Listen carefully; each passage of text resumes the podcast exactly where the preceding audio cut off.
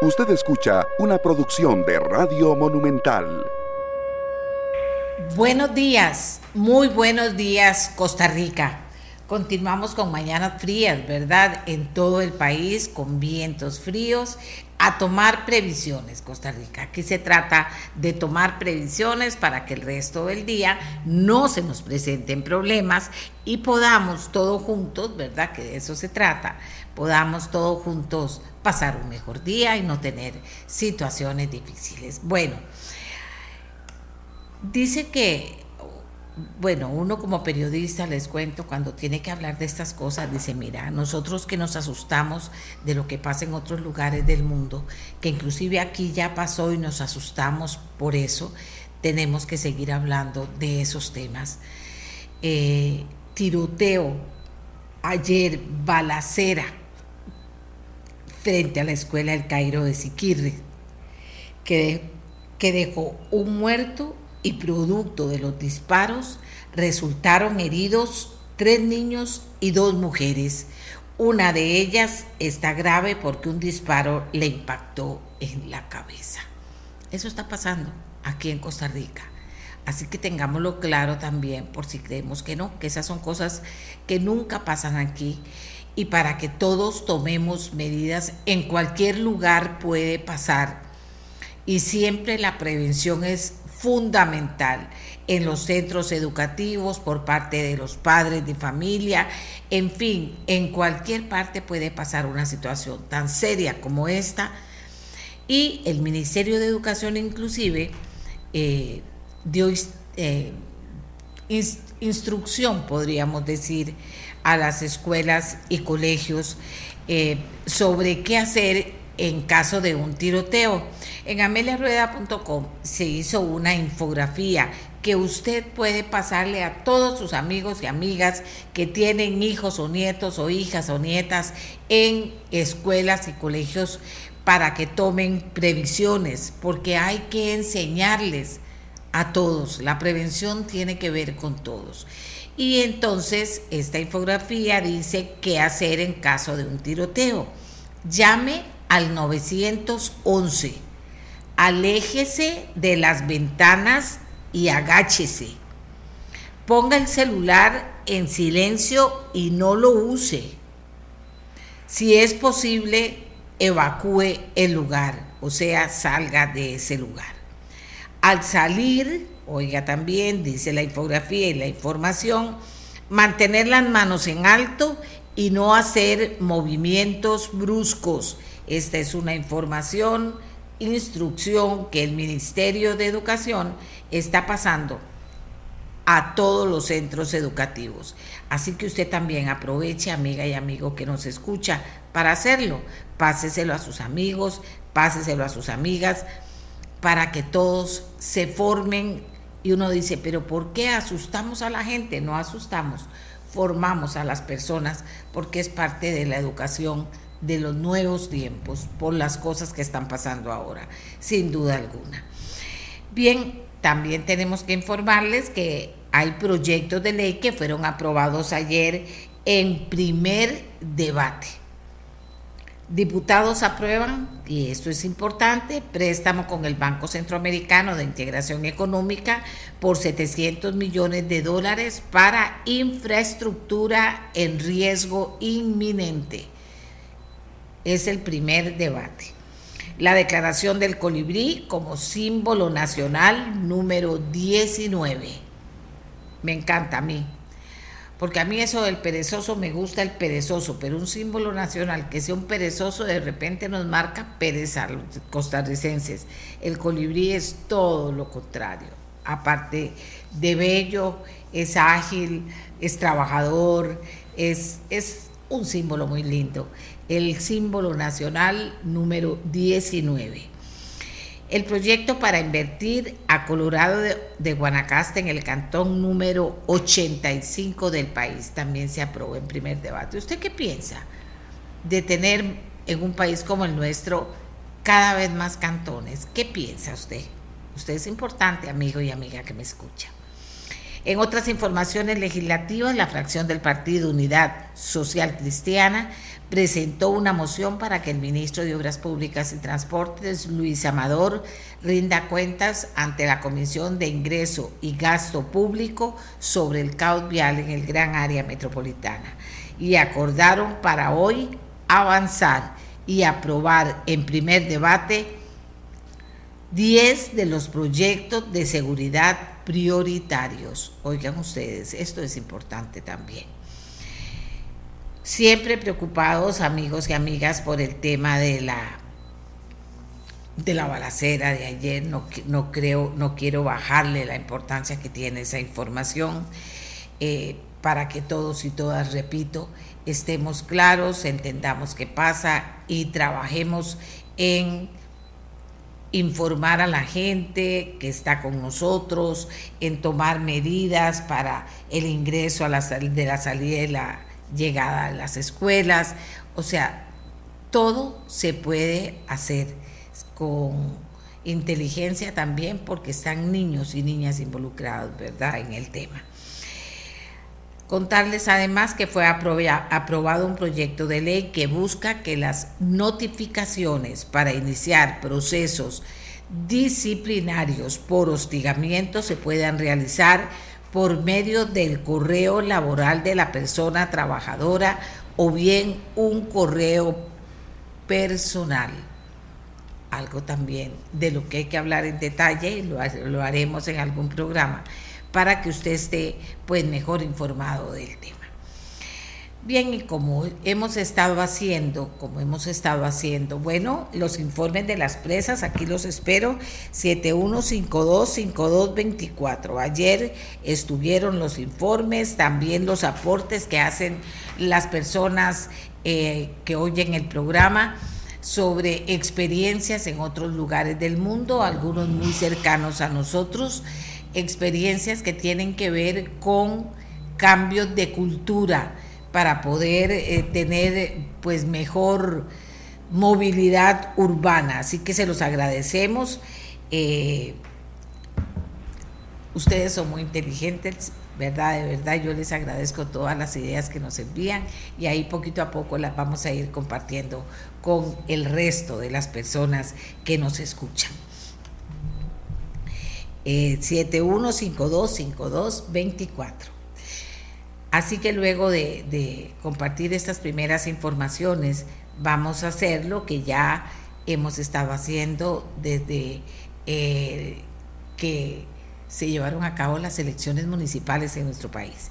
La voz de alcaldes y alcaldesas electos para que usted los conozca. Los conozca.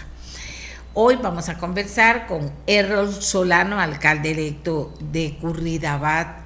Curridabat es un cantón que se caracteriza por su alto grado de desarrollo humano, económico y educativo.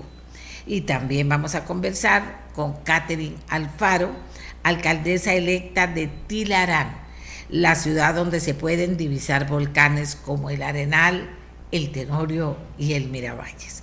Así que vamos a conversar, amigas y amigos, con ellos para que usted los conozca y para que podamos hablar de qué, de qué, qué es lo que hay que arreglar en cada cantón y cómo se comprometió cada uno de los alcaldes electos para arreglarlo. ¿De acuerdo? Vamos a saludarlos a los dos. Iniciamos con Errol Solano eh, de Curridabat. Errol, muy buenos días. Cuéntele a la gente quién es Errol Solano. Buenos días, doña Amelia. Muchas gracias por la invitación. Eh, bueno, soy Errol Solano Bolaños, como mencionó usted. Eh, quedé alcalde electo de, Curriedad con 32 años. he sido una persona muy involucrada en los temas comunales durante varios años ya en, en Nosotros en Curriedad tenemos unos centros que se llaman centros de desarrollo humano, en los cuales capacitamos y ayudamos a las personas a generar oficios, pero también es un espacio de vínculo que se genera entre diferentes personas eh, y, son espacios de mucho amor en los cuales nosotros hemos logrado generar mucha eh, cohesión social. Entonces he sido parte de, ello un instructor en algunas cosas que tienen que ver con, con artes. También he sido parte de los huertos comunitarios, eh, muy involucrado en temas de, de ayuda social también y, y, bueno, a nivel profesional, académico, estudié enseñanza de la música, soy estudiante de psicología, a nivel laboral tengo más de 15 años de trabajar en comercio internacional, eh, he sido emprendedor en el ámbito, pero también trabajo eh, como analista de procesos internos para una multinacional desde hace 10 años, que tiene que ver con trasfondos de, de transformación a la digitalización de empresas de logística. Y bueno, pues estoy ahora transformando esa identidad en una nueva identidad de, de un administrador de, de, la función pública, como le toca hacer a un alcalde, ¿verdad? Teniendo esa sensibilidad social, pero a la vez también un profesionalismo administrativo bastante eh, elevado, que es lo que nos toca. Errol, ¿qué es lo que ustedes consideran, usted y su partido, pero usted en particular, consideran que es la princip el principal problema o el princip la principal situación que hay que superar en Curridabat y cómo lo va a hacer? Bueno, naturalmente hay varios, ¿verdad? Pero nuestro, por decirlo de un modo, caballo batalla es uno que me alegra muchísimo, que ahorita está en auge, que es el tema del transporte público y, el, y la movilidad en general. Porque eh, lamentablemente siempre que hablamos de transporte público, movilidad general, no, no se habla desde el gobierno cantonal, se habla desde el gobierno nacional y y la misma población tal vez se, se queda en la queja y nunca hay un, un, resultado de transformaciones significativas. Nuestra gran propuesta, por decirlo de un modo, eh, ha sido generar un servicio interdistrital. Curriba tiene cuatro distritos, los cuales es muy difícil que se conecten en transporte público. Algunos eh, no tienen forma de llegar, por ejemplo, a Curriba Centro, porque su, accesibilidad es, es muy pobre. Hay que tomar un autobús para llegar a San Pedro y devolverse en otro bus para llegar a Curriabat, en el caso de Granadilla, por ejemplo. Y eso hace, hace un, problema muy significativo porque es que la movilidad tiene que ver con muchos ámbitos de la calidad de vida del ser humano, más allá de transportarse. Tiene que ver con el tiempo que usted puede compartir con su familia, con sus eh, entretenimientos, tiene que ver con las finanzas porque es más caro transportarse, tiene que ver con su salud mental porque estar sentado en un autobús por una o dos horas para poder llegar a trabajar o para llegar a, su casa es, es, un, es un problema, es significativo. Entonces nosotros propusimos hacer un servicio de transporte público que conecte los cuatro distritos. Ya tenemos una ruta preliminar, naturalmente necesita estudios y análisis y demás, pero son más o menos 22 kilómetros. Eh, una ruta completa la haría un autobús en, en más o menos una hora y, y, la idea es también pasar por rutas de, de, de, calle que no se utilizan actualmente para el transporte público. Hay, hay zonas totalmente desoladas al tema, el tema del transporte público en Curriabat y que nosotros pretendemos hacerlo con ello. ¿Cómo lo queremos hacer? Bueno, hay varias posibilidades y hay que ir evaluando cada una de forma profesional, porque por supuesto no es lo mismo proponerlo que ir a sentarse y, y ver todas las variables legales, sociales y, y, de demanda. Pero lo primero que tenemos que evaluar es... Eh, si es posible hacerlo a través del CTP o a través de autonomía municipal, porque al final no, solo vamos a tocar partes del mismo distrito. Eh, puede hacer alianzas público-privadas, podría ser una cooperativa de, vecinos curriabatenses que tengan que ver con, con, transporte público, porque hay muchas personas que aquí han sido choferes y tienen que ver con la parte administrativa también. Eh, y, o podría ser una, una, una, licencia de las que da el CTP normales, ¿verdad? Eh, con una nueva, una nueva ruta que se, que se establezca, tipo los interlínea, que, que, que, en principio no, no se ha dado mucho, mucho auge, pero que realmente han, han funcionado muy bien en, en, en, los distintos cantones por donde pasan los interlínea. Eh, a nivel financiero, pues el mismo se, se autofinancia, ¿verdad? Porque al final las personas siempre pagan un pasaje y, y, cómo podemos arrancar? Bueno, por ejemplo, ayer leí la noticia de que el gobierno de China acaba de regalar varios buses al grupo ICE eh, eléctricos. Bueno, ¿qué pasa si nosotros también, como un gobierno organizado, que tenemos un buen, eh, una buena estima a nivel público, como lo es Curriabat, eh, nosotros también podemos buscar unas alianzas de esas para que podamos tener un plan piloto, que es lo que nosotros prometimos para este gobierno, que tiremos uno o dos buses para probar cómo funciona la estructura, si no es funcional y seguimos avanzando por ese lado. Ese es el tema, como por decirlo así, nuestro gran caballo de batalla, pero también tenemos temas de medición y optimización de servicios. Curribat ha aumentado un 25% de la población en los últimos 20 años. Es decir, más o menos eh, un 1%, un poco más de un 1% avanza por, por, por año en población, lo cual requiere muchísima más demanda eh, de servicios y, eso ha ido también trayendo cada vez más personal, cada vez más servicios diferentes. Nosotros fuimos el primer lugar donde eh, hubieron parques de perros que hace una lectura también de, de, lo que, de lo que hay que ir leyendo en el día a día y cuando hay más y más población que tiene más necesidades. Entonces, por ejemplo, una de esas es esa, o los huertos comunitarios, o los centros de cuidado para personas adultas mayores, para niños y niñas y todo este tipo de cosas.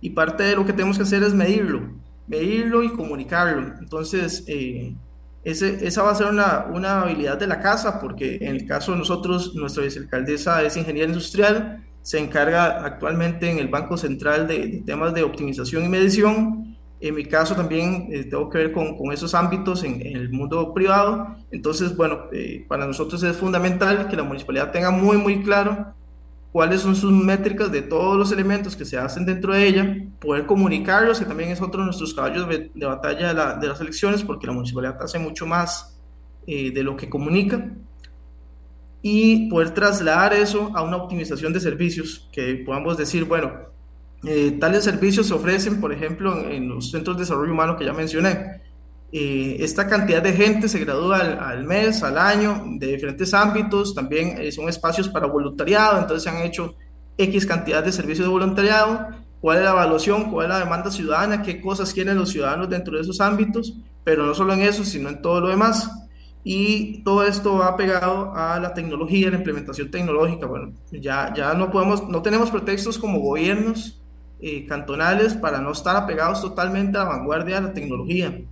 Eh, porque finalmente ya, ya está ahí, cada vez es más económica, más, más accesible y simplemente pues no, tal vez venimos de una tradición en la cual no vemos que eso sea tan influyente, pero realmente podemos reemplazar muchas funciones en el tiempo para optimizar servicios eh, a través de, de, implementación tecnológica. Nosotros hemos tenido una aplicación que, que se llama Yo Alcalde, que le permite o le permitía, porque lamentablemente ahorita no está en, funcionamiento, pero estuvo por mucho tiempo en funcionamiento, eh, a las personas comunicarse directamente con la municipalidad para reportar cosas. Entonces, por ejemplo, reportaban que el hueco que se generó, o que el poste que se cayó, o, o que tal cosa está en mal estado, o que queremos mejorar este parque. Todo eso se hacía a través de la aplicación Yo Alcalde y le daba la posibilidad de demanda ciudadana a, las personas y también una cercanía, que si hay cercanía, va a haber más interés en la política, y si hay más interés en la política, pues empezamos a, abordar también el tema de, del abstencionismo, que, que, bueno, ese es otro tema que podemos tocar después, pero que finalmente eh, es importante,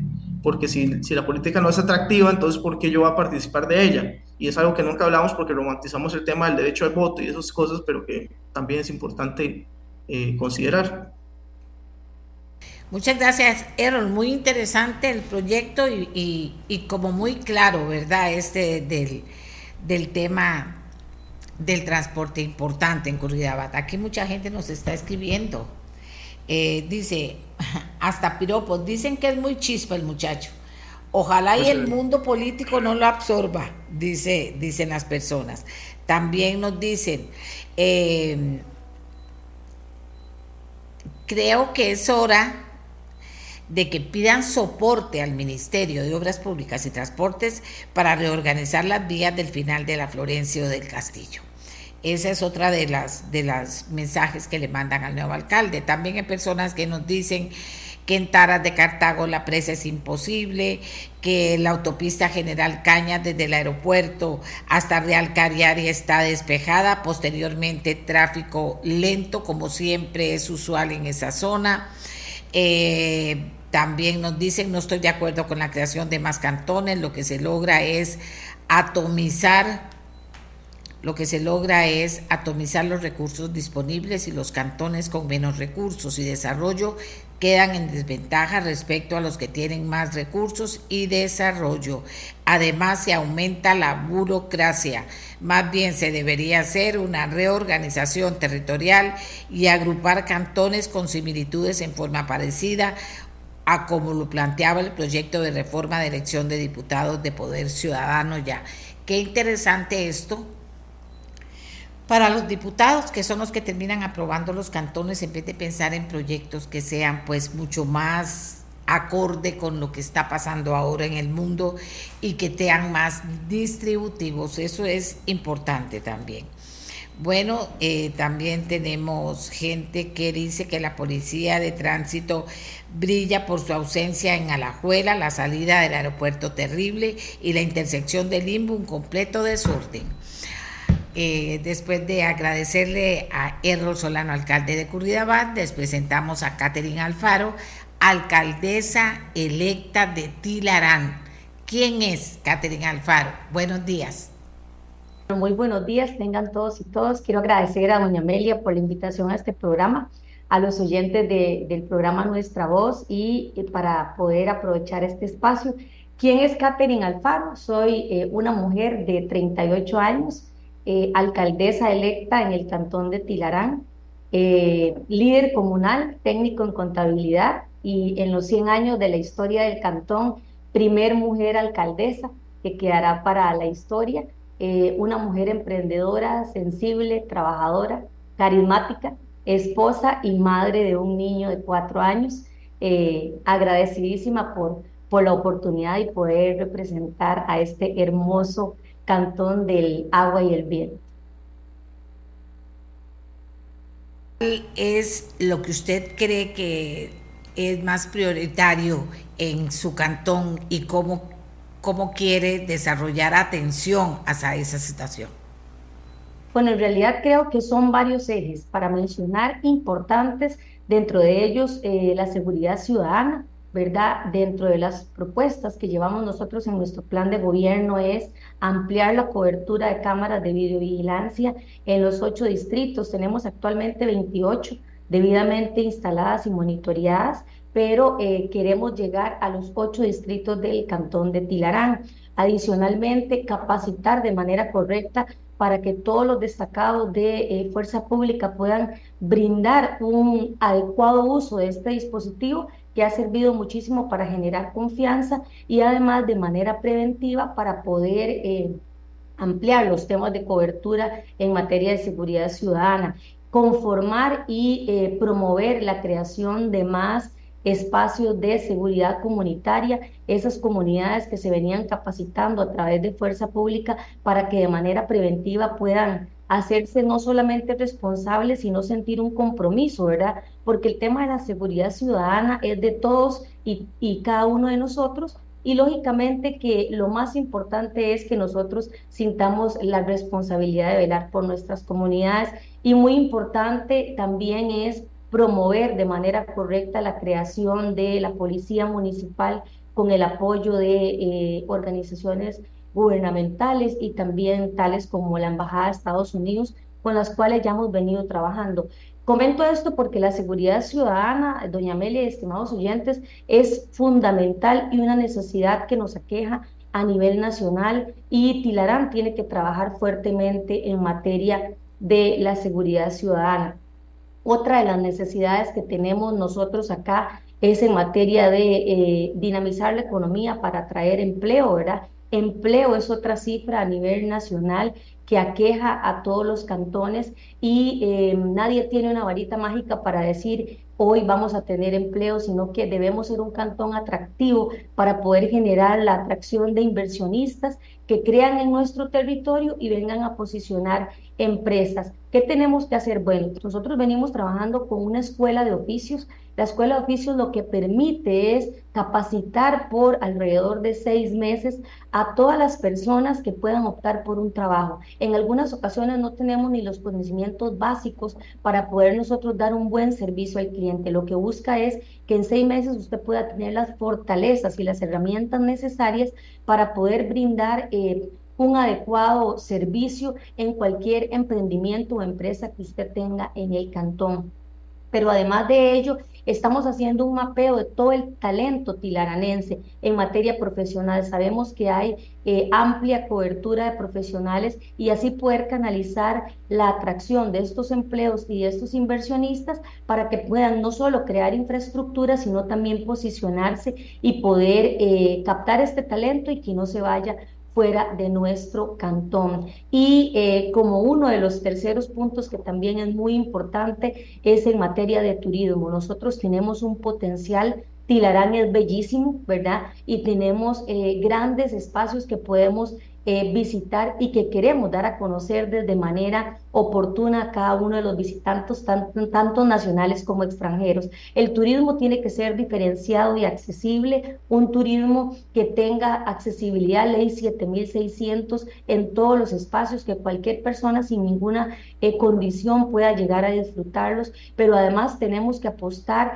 a la colocación de vallas en carretera en otros cantones, colocar en los destinos turísticos unas eh, vallas donde diga el próximo destino a visitar es Tilarán. ¿Por qué? Porque Tilarán tiene mucho que ofrecer y así sucesivamente generar las alianzas con las cámaras de turismo, con los tour operadores, con las agencias de viajes, es importantísimo para que Tilarán se conozca. Nosotros venimos trabajando hace dos años en la creación del Plan de Desarrollo Turístico de Tilarán en conjunto con el ICT y la Cámara de comercio del cantón y hoy ya estamos en el mapa de Costa Rica como un destino turístico a visitar. Entonces, eh, estas tres y muchísimas otras eh, herramientas son necesarias para que Tilarán siga creciendo y siga siendo visitado por muchos y muchas eh, personas, tanto dentro y fuera del país. Catherine, tercera edad y aceras en Eh, perdón, en Tilarán, cuénteme. ¿Perdón? Eh, la tercera edad, ¿cómo, ¿cómo la ve en cuanto a los planes a desarrollar y cómo está el tema de las aceras en Tilarán? Perfecto, la tercera edad, un punto importantísimo. Tilarán actualmente está incluido dentro de la Organización Panamericana de la Salud como uno de los cantones comprometidos con el envejecimiento saludable, lo que nos permite es que las personas adultas mayores tengan eh, no solamente espacios adecuados para envejecer, sino también que puedan disfrutar de espacios sin riesgos y que sean seguros. En eso hemos apostado no solo a apoyar para la creación de los espacios de recreación del adulto mayor, las casas de recreación, sino que hemos iniciado desde el año pasado un programa que es eh, movilidad y accesibilidad eh, urbana, ¿verdad? Ya empezamos con un proyecto de aceras y de ser un cantón totalmente inclusivo. Ahorita las estamos desarrollando en el Distrito Central, ¿verdad? En su mayoría han sido totalmente habilitadas y con las condiciones necesarias. Inclusive cuando eh, iniciamos este proyecto tuvimos la oportunidad de invitar no solo a adultos mayores, sino también a personas con algún tipo de discapacidad física, como era eh, utilizar silla de ruedas, para que pudieran pasar por esas aceras y que quedaran de manera correcta para la transición transitabilidad de estas personas. Entonces, eso ya lo hemos iniciado en el Distrito Central para que hayan condiciones adecuadas, pero también este programa, este proyecto lo llevamos a los ocho distritos del cantón para que todas las personas del cantón de Tilarán puedan tener espacios accesibles y seguros y puedan transitar de manera correcta. Gracias a Catherine Alfaro, ya la conocimos junto con Errol Solano y la alcaldesa de Tilarán, Errol Solano, alcalde de Curridabat, ambos electos que estarán al frente de sus municipalidades a partir del primero de mayo y por supuesto que les deseamos mucha suerte.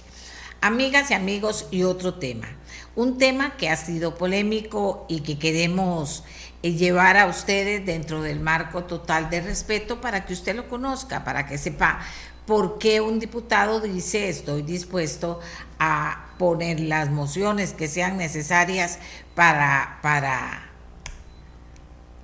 en pro de lograr que lo que quiere con el tema de terapias de conversión? Es el proyecto que prohíbe las terapias de conversión y que hay voces a favor y hay voces en contra.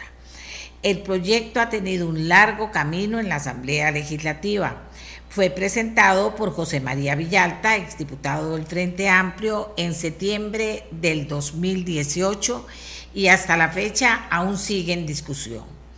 ¿Qué plantea esta iniciativa? ¿Qué dicen sus impulsores y detractores? Vamos a conversar del tema con Antonio Ortega, diputado del Frente Amplio y miembro de la Comisión de Derechos Humanos, y por supuesto con Fabricio Alvarado, jefe de fracción de Nueva República quien ha pedido tiempo para presentar un nuevo texto y advirtió que presentará hasta 100 mociones para frenar el avance del texto actual.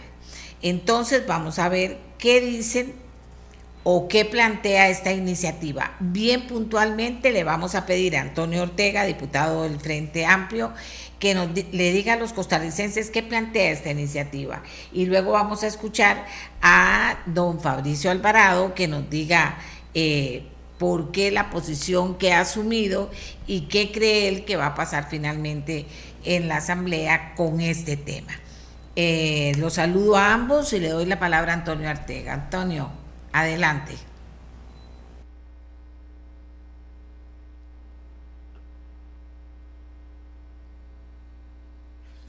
Eh, doña Media, yo, yo creo que el compañero Antonio no está conectado, me parece. sí, Fabricio, no se ha conectado, está en eso. Aquí me está diciendo, aquí está en eso. Pero Fabricio, entonces comencemos. Díganos usted qué plantea la iniciativa y por qué esa posición tan radical que usted ha asumido. Adelante. Eh, gracias, doña Amelia. Muy buenos días a usted y a todos los amigos que nos, que nos ven y nos escuchan. Bueno, mire, más que una posición radical, yo creo que es una posición en defensa de los derechos humanos, de la libertad religiosa, la libertad de conciencia eh, y una de la objeción de conciencia. Y nos ha preocupado enormemente esta iniciativa desde que fue presentada por José María Villalta en el periodo pasado. Pues para nosotros eh, tiene objetivos muy claros y lo he dicho yo públicamente, es algo que ya la gente sabe que nosotros pensamos, eh, aprobar un proyecto así lo que legalizaría es más bien la persecución religiosa, por cuanto lo que se plantea en el proyecto, eh, número uno, ya está determinado en el Código Penal, por ejemplo, en el texto original, que ha sufrido algunos cambios, hay que decirlo, pero en el texto original el Frente Amplio pretendía eh, castigar el hecho de coaccionar o torturar a una persona para cambiar su orientación sexual. En resumen, ya el compañero Antonio, si quiere ampliar la explicación, puede hacerlo, claro que sí. Pero para nosotros, número uno, está claro que lo que se pretende con ese proyecto es atacar directamente eh, las prácticas que no son tortura y que no son coacción, realizadas por algunos grupos, llámese psicólogos, llámese profesionales, psicólogos médicos, llámese iglesias también, que no estén a favor de la agenda LGTB y que incluso se manifiesten públicamente en contra de esa agenda.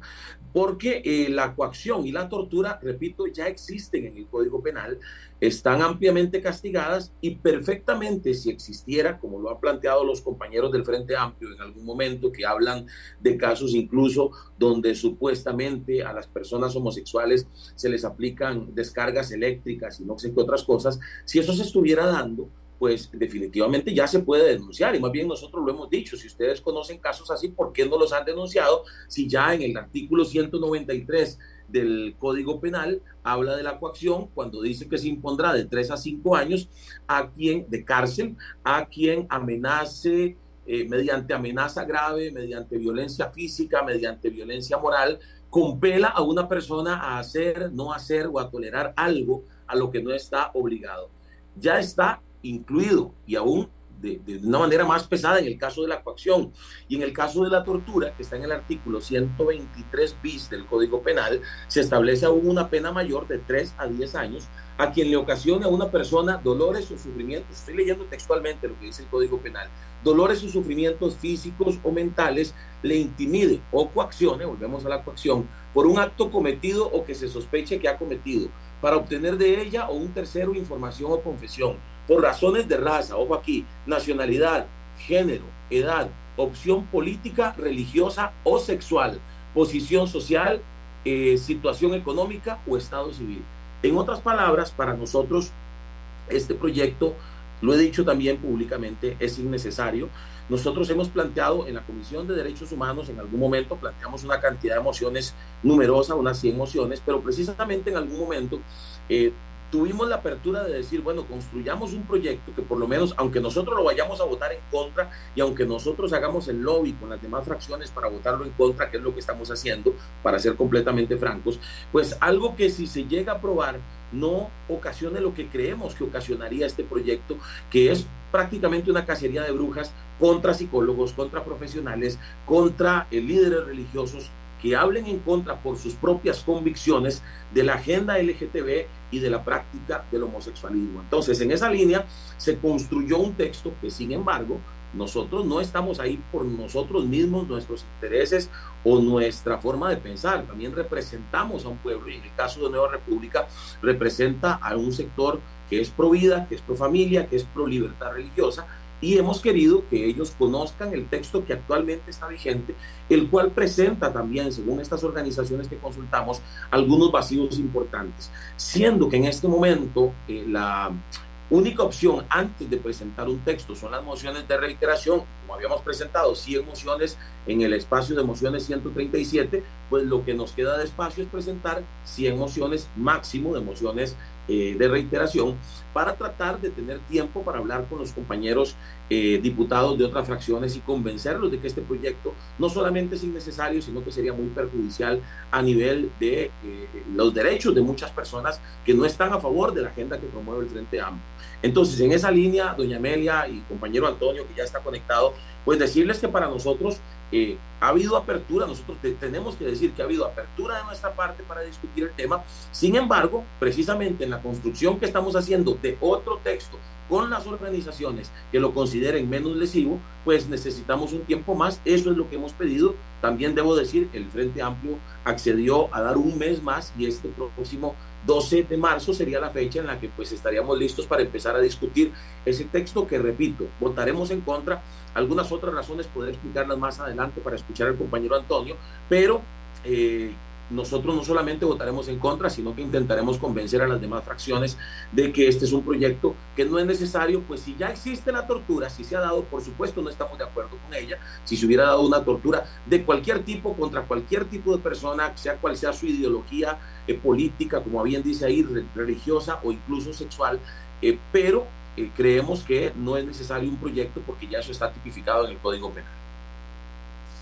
Gracias a Fabricio Alvarado. Efectivamente, ya tenemos a Antonio Ortega, diputado del Frente Amplio, con nosotros para que se refiera. Ya eh, ha escuchado él parte de lo que ha señalado Fabricio. Eh, en aras de poder avanzar un poco más, aquí hay algunas personas preguntando y hay otras personas tomando posición en los mensajes que estamos recibiendo. Eh, Antonio. Gracias, doña Amelia. Saludos a toda su audiencia y al diputado Fabricio Alvarado. ¿Qué hace el proyecto? Bueno, reforma la Ley General de la Salud para prohibir y sancionar las llamadas terapias de conversión. Es decir, a quien aplique, obligue o financie tratamientos, terapias o prácticas que pretendan reprimir la identidad de género u orientación sexual de las personas. El proyecto no contiene absolutamente ninguna medida dirigida contra las instituciones religiosas o los pastores. Esa es una mentira que se ha sostenido. El proyecto además protege a las terapias con enfoque afirmativo. Esto es muy importante. ¿Qué quiere decir? Que lo que busca es blindar una atención psicológica libre de prejuicios y discriminación hacia las personas LGTBIQ, reconociendo y valorando la identidad y orientación de cada persona.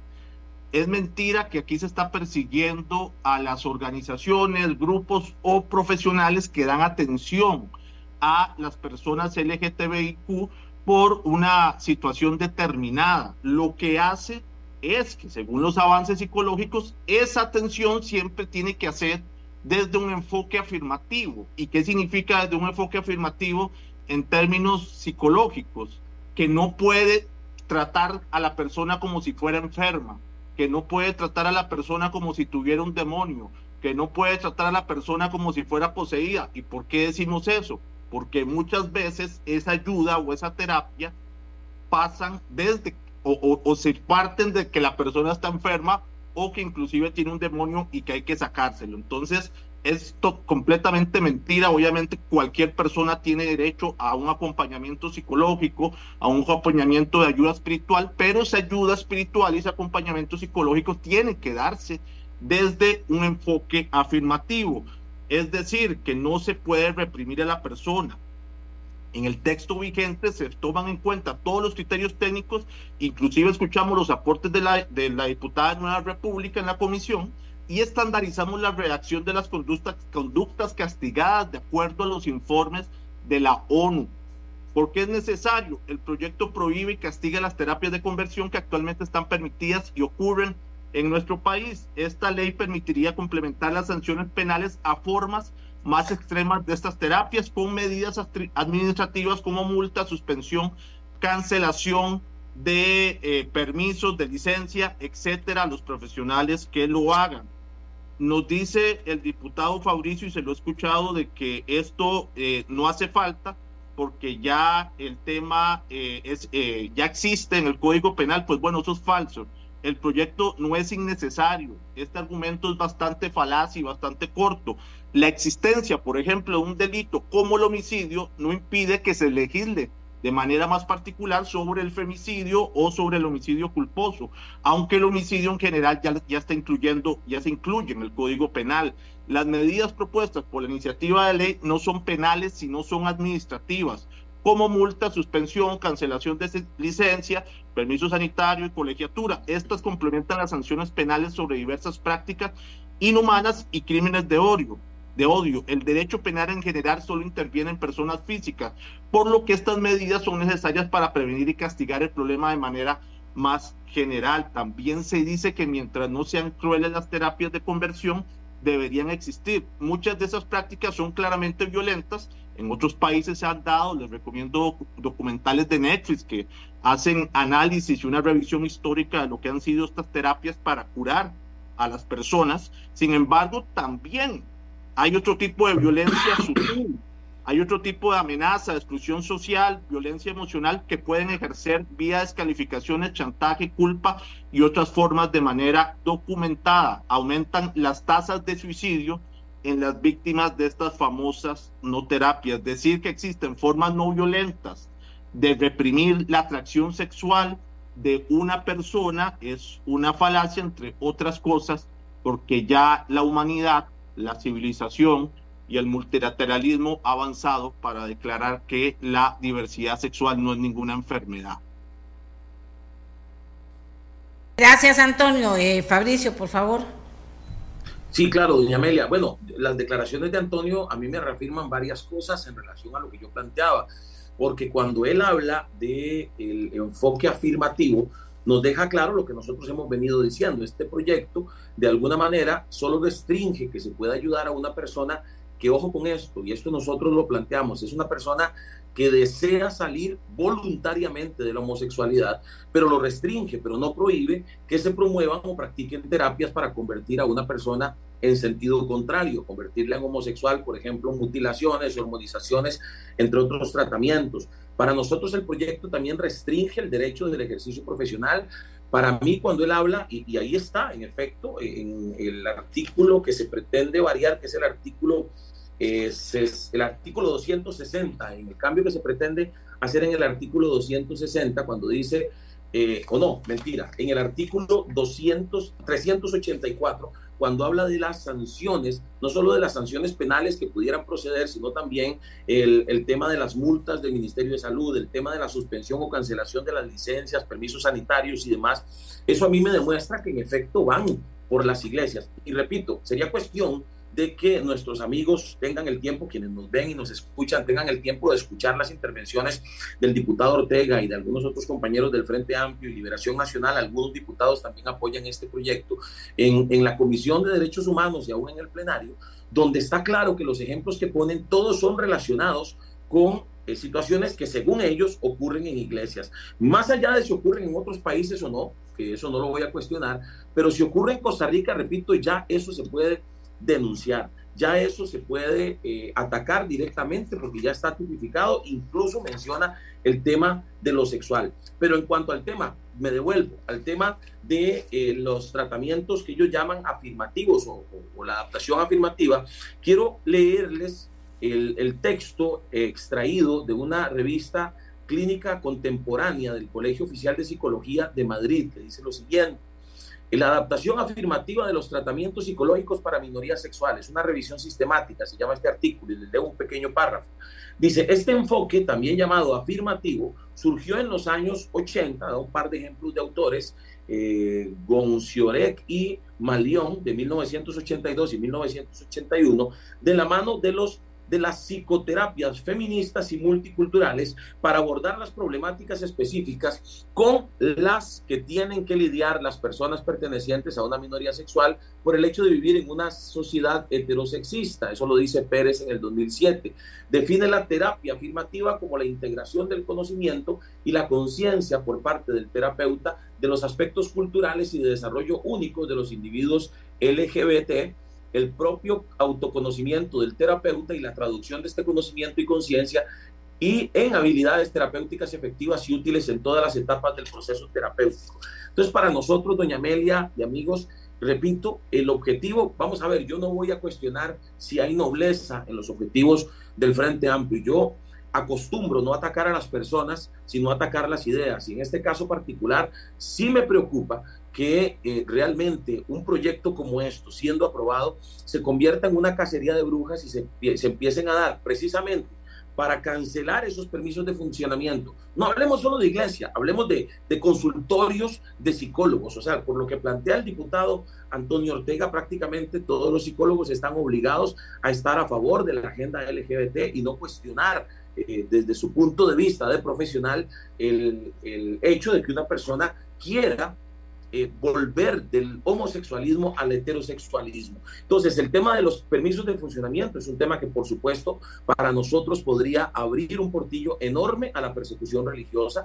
Podría también este proyecto limitar la libertad religiosa y de expresión, porque incluso, y aquí es donde voy con el artículo que iba a mencionar anteriormente, que es el artículo 260, cuando dice que queda prohibida toda propaganda o publicidad engañosa o ambigua que pueda ser perjudicial para la salud de las personas o que pueda inducir a error al público en asuntos relativos a su conservación o recuperación. Esta redacción es tan ambigua, doña Amelia y don Antonio, eh, como la ambigüedad misma que busca sancionar.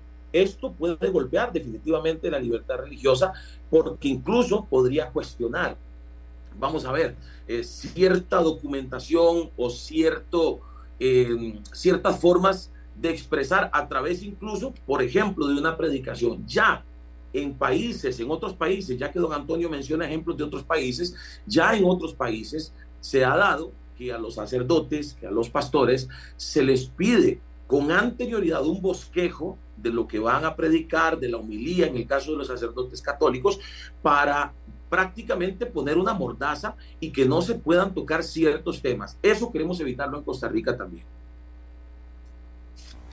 Antonio. Gracias. En primer lugar, el odio y la discriminación no son derechos. Yo sé que algunas personas quisieran que fueran derechos o algunas personas quisieran recuperar los derechos que en otros momentos sociedades más atrasadas y más discriminadoras tenían. En buena hora se ha avanzado eh, como humanidad. En segundo lugar, yo creo que cuando el diputado Fabricio eh, dice cacería de brujas, hace una proyección justamente de lo que han pasado y de lo que pasan personas. Hay una falacia que dice que eso no sucede en Costa Rica. Raro que suceda en otros países y que en Costa Rica no pase. Ese nivel de excepcionalidad costarricense y chauvinismo no lo conocía. Pero fíjense que el Colegio de Profesionales, que al igual que más de 30 instituciones y organizaciones están a favor de este proyecto, ha denunciado y ha procesado y agremiados que se han valido de su título para aplicar estas técnicas que no tienen ningún sustento científico, y esto es lo importante, no tienen ningún sustento científico. Es evidente que una persona puede, por diferentes razones, acercarse a un pastor, acercarse a un cura, acercarse a un psicólogo, a eh, decir eh, que siente problemas o que tiene problemas de diferente índole por su orientación sexual, también por la represión, porque muchas veces se dice que las personas van libremente a estas terapias, pues no, los testimonios que tenemos, que tiene el Colegio de Psicólogos, que se han escuchado en programas de radio, son de jóvenes, la mayoría de veces, que son llevados prácticamente a la fuerza, porque también existe esa medida de presión social. Muchos jóvenes, y en su mayoría que han sido sobrevivientes de estas terapias, conocen y han señalado cómo se da esto. Es un deber de la sociedad y las instituciones para avanzar y actualizar en la protección de la integridad de las personas y de los derechos humanos. Y eso se hace por medio de las leyes y las políticas públicas que sancionen actos que quizás en otros momentos podían ser normalizados, doña Amelia. Aquí hay un tema muy importante y es que la legislación y el avance en materia de libertades, derechos civiles y, integridad de las mismas personas al mismo tiempo generan jurisprudencia para que las personas se defiendan. O díganme ustedes si los casos de denuncias, o más bien si las denuncias de abuso sexual en niños y adolescentes no ha crecido en los últimos años. ¿Eso qué quiere decir? Que hace 50 o hace 100 años no había abuso sexual. No, evidentemente había y seguramente más de lo que hay ahora. Lo que pasa es que ahora, gracias a un avance que, ha existido como sociedad en la jurisprudencia, en materia legal, ahora las personas son capaces de ir a denunciar. Y eso es lo que está sucediendo y por eso creo que se tiene que seguir legislando en avanzar en materia de los derechos, en el entendido de que ya la humanidad no solo aclaró que la diversidad sexual no es ninguna enfermedad, sino que además el odio y la discriminación tampoco son derechos. Eh, Fabricio. Sí, doña Amelia. Bueno, yo creo que don Antonio se había tardado en mencionar lo que yo llamo la vieja confiable de quienes promueven estos temas, que son eh, los, eh, términos odio y discriminación. Aquí no existe ni odio ni discriminación, ni mucho menos, porque como repito, vamos a ver, si eso sucede en Costa Rica, como lo plantea don Antonio, ya se puede denunciar, porque incluso habla, lo leí al inicio de mi intervención, aquí lo tengo, habla en el caso de la coacción cuando la violencia también es moral, no solo física, cuando se intimide o amenace gravemente no solamente de forma física, sino también de forma moral a una persona para hacer algo con lo que no está de acuerdo. Y en la tortura también habla de sufrimientos físicos o sufrimientos mentales. Repito, si ya ocurre, denúncielo. Nosotros mismos como cristianos, como creyentes, yo como creyente estaría de, acuerdo completamente en que se denuncie a un líder religioso que está coaccionando o torturando a una persona para tratar de sacarlo de una forma de vida de la que no quiere salir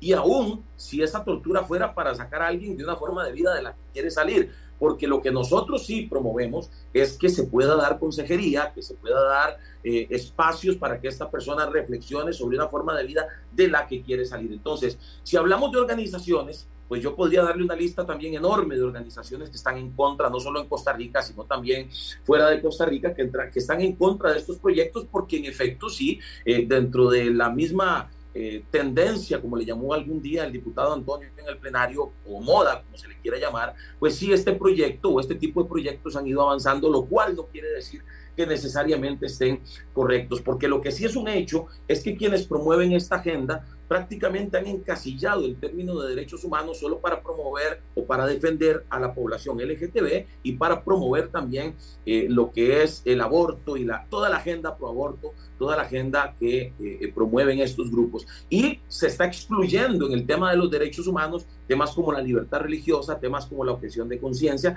que son derechos humanos. Y no podemos dejar eso de lado. Y tenemos que también pensar en que a la hora de legislar tenemos que ser equilibrados. Repito, ya existe. Y debo decir esto también, cuando hablamos, devolviéndome un poco, cuando hablamos del tema de la propaganda, lo que les mencionaba, que se quiere prohibir todo tipo de propaganda a favor eh, de, las, de las conversiones, pues una vez más deja eso muy de, una interpretación muy amplia del término eh, propaganda. Yo creo que eso causaría, sin duda alguna, eh, complementando lo que ya he dicho, una persecución contra toda persona o toda organización que exprese públicamente que una persona puede cambiar de orientación sexual.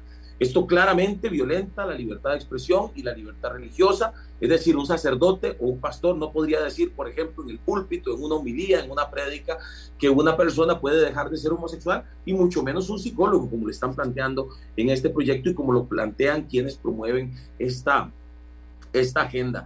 Y, bueno, yo, yo recuerdo, yo tuve una experiencia interesante y similar para el año 2018 cuando estábamos en campaña, que en algún momento yo expresé, porque la gente sabe que yo también soy predicador, y expresé en algún momento eh, que en efecto una persona homosexual puede dejar esa forma de vida y puede cambiar. Recuerdo que el término que usé en aquel momento es que podía ser restaurada y fue todo un tema. La Nación hizo un reportaje enorme y ni para qué en todos nuestros detractores al respecto. ¿Por qué una persona si piensa eso no puede expresarlo? Bueno, yo creo que es algo que estamos defendiendo. Estamos defendiendo la libertad que tienen eh, de, los líderes religiosos y también los psicólogos, también los profesionales, de creer en lo que creen, basados en sus doctrinas, basados en, en, sus principios, ya sean éticos, ya sean morales, ya sean religiosos o profesionales. Vamos a ver, aquí tengo eh, eh, mucha gente a favor y mucha gente en contra. Hay gente que dice que quiere dar testimonio de una u otra cosa. Esa no es la idea. La idea es que se escuchemos porque esto se va a definir en la Asamblea Legislativa. Finalmente esto se va a definir en la Asamblea Legislativa y los diputados van a votar. Vamos a ver qué pasa, porque con eso quiero cerrar, que ellos me digan cómo está la correlación de fuerzas en la Asamblea. Pero aquí dice una persona, una señora mayor que, que, que nos escribe.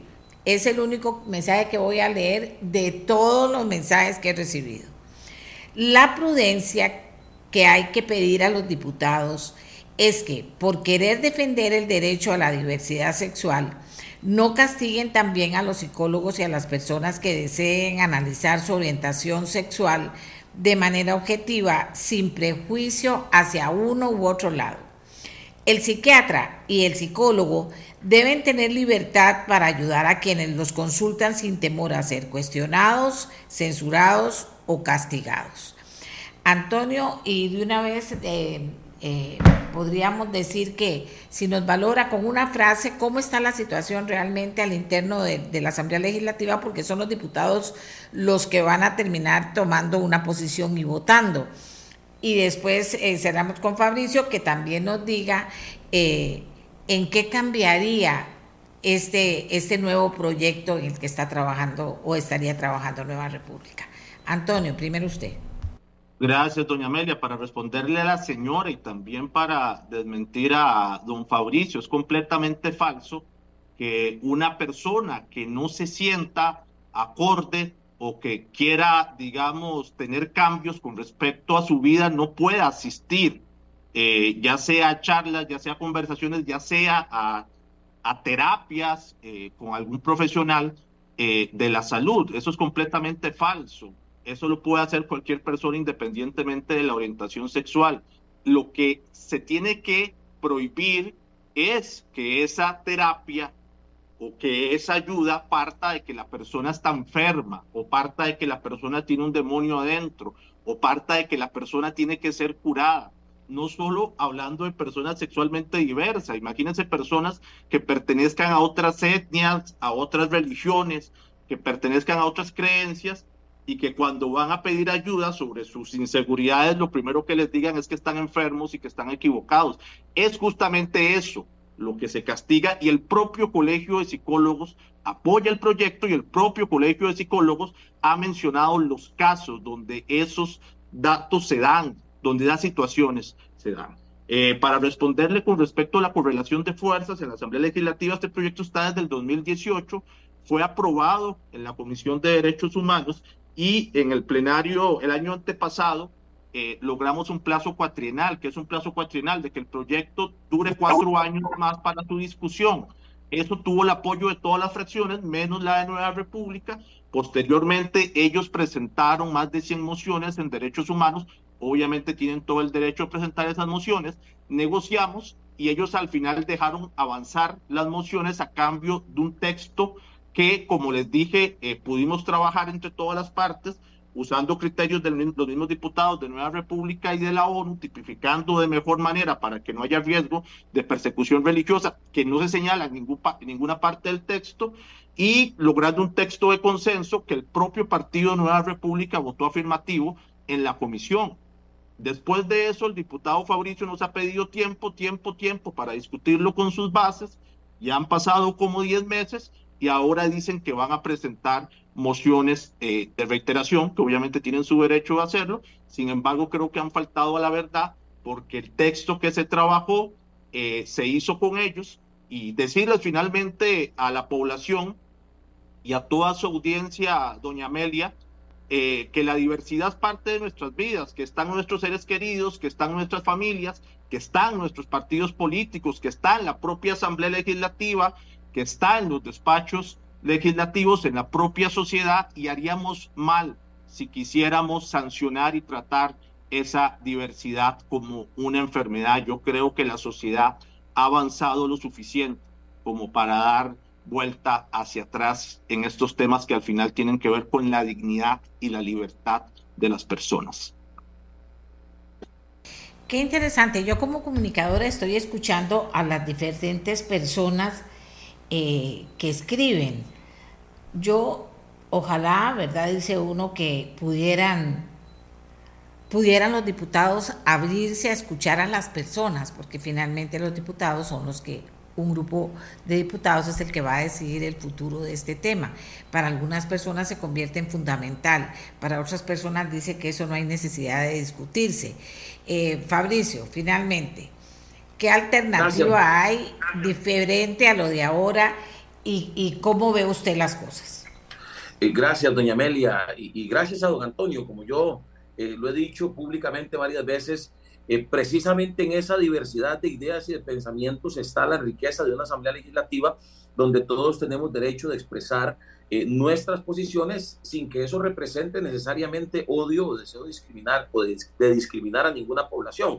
Lo que nosotros no queremos es un proyecto de ley o una ley que termine convirtiéndose, como lo he dicho yo también, en una legalización de la persecución religiosa, que tenga portillos que eh, sean aprovechados por personas que quieran atacar a líderes religiosos o a psicólogos y pretendan a través de ello cerrarles sus negocios, cerrarles sus iglesias, porque es lo que creo yo ha sido tendencia a nivel mundial con lo que es el avance de esta agenda LGTB, de la agenda pro aborto y demás. Nosotros estamos en la obligación de proteger los derechos de todos y de todas las personas que eh, viven en nuestro país, para eso nos eligió el pueblo y en eso nosotros, por eso hemos sido claros en que no eh, vamos a permitir que avance un proyecto, siendo que además un proyecto que, que, ataca libertades, que ataca derechos fundamentales como la libertad religiosa, como la objeción de conciencia, pero siendo que además eh, amigos y amigas, el, en este momento el país requiere de que nos concentremos en temas que son urgentes. El tema de la agenda de seguridad es absolutamente urgente. Hay una cantidad de proyectos no solamente amplia, sino también urgente que debemos de aprobar y debemos discutir. Hay proyectos de tipo económico, por ejemplo, el famoso proyecto de las jornadas 4.3, que dicho sea de paso, el Frente Amplio lo bloqueó durante meses con 800 eh, y resto de emociones en las que hicieron uso de la palabra, que pues como bien lo dice don Antonio, tienen derecho a hacerlo, nadie les cuestionó ese derecho y del todo se, se, no se aprobó ese proyecto y estamos construyendo otra opción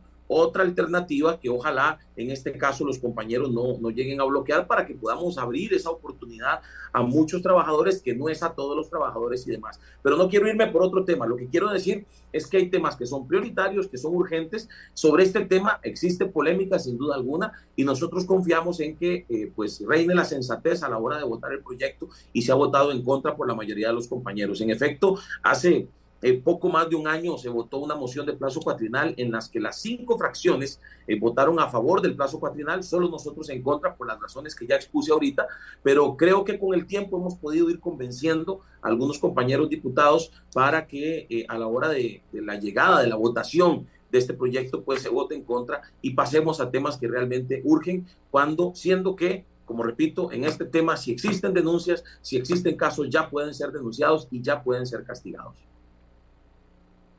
Eh, eh, nada más para terminar, eh, para que, porque hay mucha gente que está preocupada por el tema. ¿Y esto serviría para negociar proyectos o negociar posiciones sobre otros proyectos, Fabricio? ¿O cree que la discusión es, como decir, tan transparente que cada quien defenderá sus ideas y lo que cree y así votará? ¿O se usará por partidos para, para quebrarle el brazo eh, ante alguna posición en particular o algún proyecto en particular que presente situaciones difíciles. Voy a decir esto y me voy a permitir hablar por don Antonio. Conociendo al Frente Amplio, no veo al Frente Amplio negociando eh, votar en contra de este proyecto a cambio de que se les apruebe otro proyecto los conozco y, resalto que ideológicamente son firmes en sus convicciones y debo decir que Nueva República igual.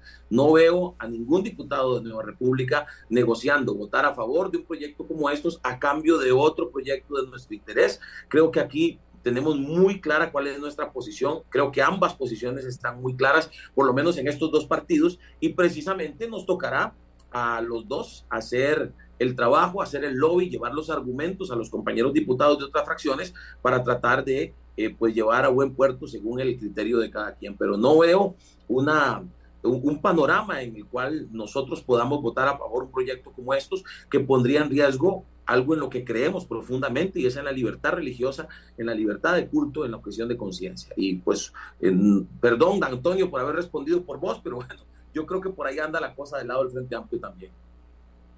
Eh, gracias, Antonio, doña eh, la, libertad religiosa eh, no es la libertad de discriminar. los derechos humanos, en, otra, en otro caso, no se negocian. Por eso la Sala Constitucional en algunas ocasiones ha dicho que no se puede hacer un referéndum sobre los derechos humanos, porque no son sobre elección, son cosas que ya están establecidas. Es mentira que no nos hemos preocupado por otras situaciones, por ejemplo, lo que viven los pueblos indígenas, la situación de precariedad laboral que se vive en muchas zonas eh, del país. Es completamente falso y decir que este es un tema para distraer de otros temas importantes también es falso porque tenemos una agenda robusta donde vemos el tema de seguridad, el tema de infraestructura, el tema de empleo, el tema de sociedad y también el tema de derechos humanos. Con respecto a lo que nos plantea doña Amelia, sí le digo eh, que lo que me preocupa es que una vez más, eh, por intereses del primero de mayo, eh, don Rodrigo Águez, que es el presidente de la Asamblea Legislativa, o algún presidente, alguna persona que quiera ser presidencia de la Asamblea Legislativa, negocie con Nueva República con los derechos humanos o en contra de los derechos humanos para lograr la presidencia. Ya hemos visto en el pasado, y sirva este espacio para denunciarlo, cómo don Rodrigo Arias dilata que se avance en estos temas justamente porque sabe que tiene eh, los siete votos eh, de Nueva República. Y yo creo que así lo señalamos con el anterior gobierno y con cualquier gobierno, con los derechos humanos no se puede negociar, con los derechos humanos no se puede hacer componentes. Y de una vez señalo que sería lamentable que alguien o que el actual presidente de la Asamblea Legislativa o que alguien que quiera ser presidente de la Asamblea Legislativa use los derechos humanos como moneda de cambio para estar un año en la presidencia de la Asamblea Legislativa. Solo agregar, doña Amelia, a lo que plantea don Antonio, que coincido en eso, los derechos humanos no se pueden negociar, pero tampoco se pueden encasillar solo a algunas poblaciones, en este caso la libertad religiosa, y empatarla con el tema de discriminación, que es eh, pues un argumento pues que manipula el, el, tema de la libertad religiosa. La libertad religiosa no es discriminación en efecto, ni nosotros lo estamos planteando así. Eh, y pues eh, tratar, de, tratar de empatar esos dos términos, pues no va con el asunto porque no es ese el objetivo. A los dos, a don Antonio y a don Fabricio, ustedes los escucharon con mucho respeto, pero aquí tengo muchas opiniones, por eso interesa muchas, entonces no puedo poner una y una no puse esa o esa porque estaba como en el centro de la discusión, pero que haya posibilidad de que hagan llegar a los diputados sus puntos de vista, porque hay puntos de vista muy bien sustentados por ambas partes, vea que se lo digo, por ambas partes, y como los diputados representan a todo el país y no solo a un grupo, pues también que tomaran en cuenta qué piensan los costarricenses, que al final de eso se trata y que y que finalmente se pueda llegar a un entendimiento con el respeto a todas las personas, porque hay personas que en estos temas se ponen muy extremistas a muerte y entonces resulta que al final uno dice, pero no, no, no, no, no, no, no, no, así no es la convivencia entre los seres humanos y el respeto entre los seres humanos. Y hay cosas en que, que uno en vez de avanzar puede retroceder, ¿verdad? O sea, el yo cuando oigo que una persona no va a poder hablar de tal cosa cuando quiera hablar de tal cosa en el lugar que quiera y respetuosamente, digo, ah, ah, eso no me parece, eso es un retroceso, ¿verdad? Pero bueno, yo digo que todavía hay mucha tela que cortar, supongo, en las mismas conversaciones que tengan entre diputados para poder, eh, al final, votar sobre este tema que ya hemos escuchado con atención, creo yo, porque son muchas las personas que han opinado. Terapia de conversión.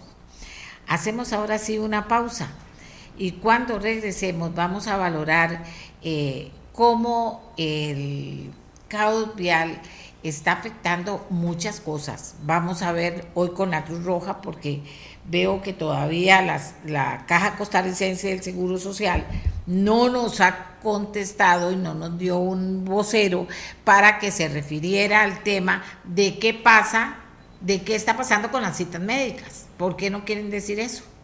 Me parece muy, muy serio eso que haya un vocero que le diga a Costa Rica, por dicha que tenemos al director nacional de respuesta a emergencias, porque pretendíamos con el vocero de la Caja Costarricense del Seguro Social que nos dijera qué pueden hacer las personas que se retrasan con una cita que han estado esperando quién sabe cuánto tiempo, qué pueden hacer. Ya está EDUS funcionando para reprogramar la cita de inmediato, pueden hacerlo con una llamada telefónica, cómo lo pueden hacer con, con internet, de qué manera puede una persona reprogramar una cita que ha esperado años y que por esa circunstancia la perdió. Hagamos la pausa y ya regresamos. La mía, la suya, la de todos y todas.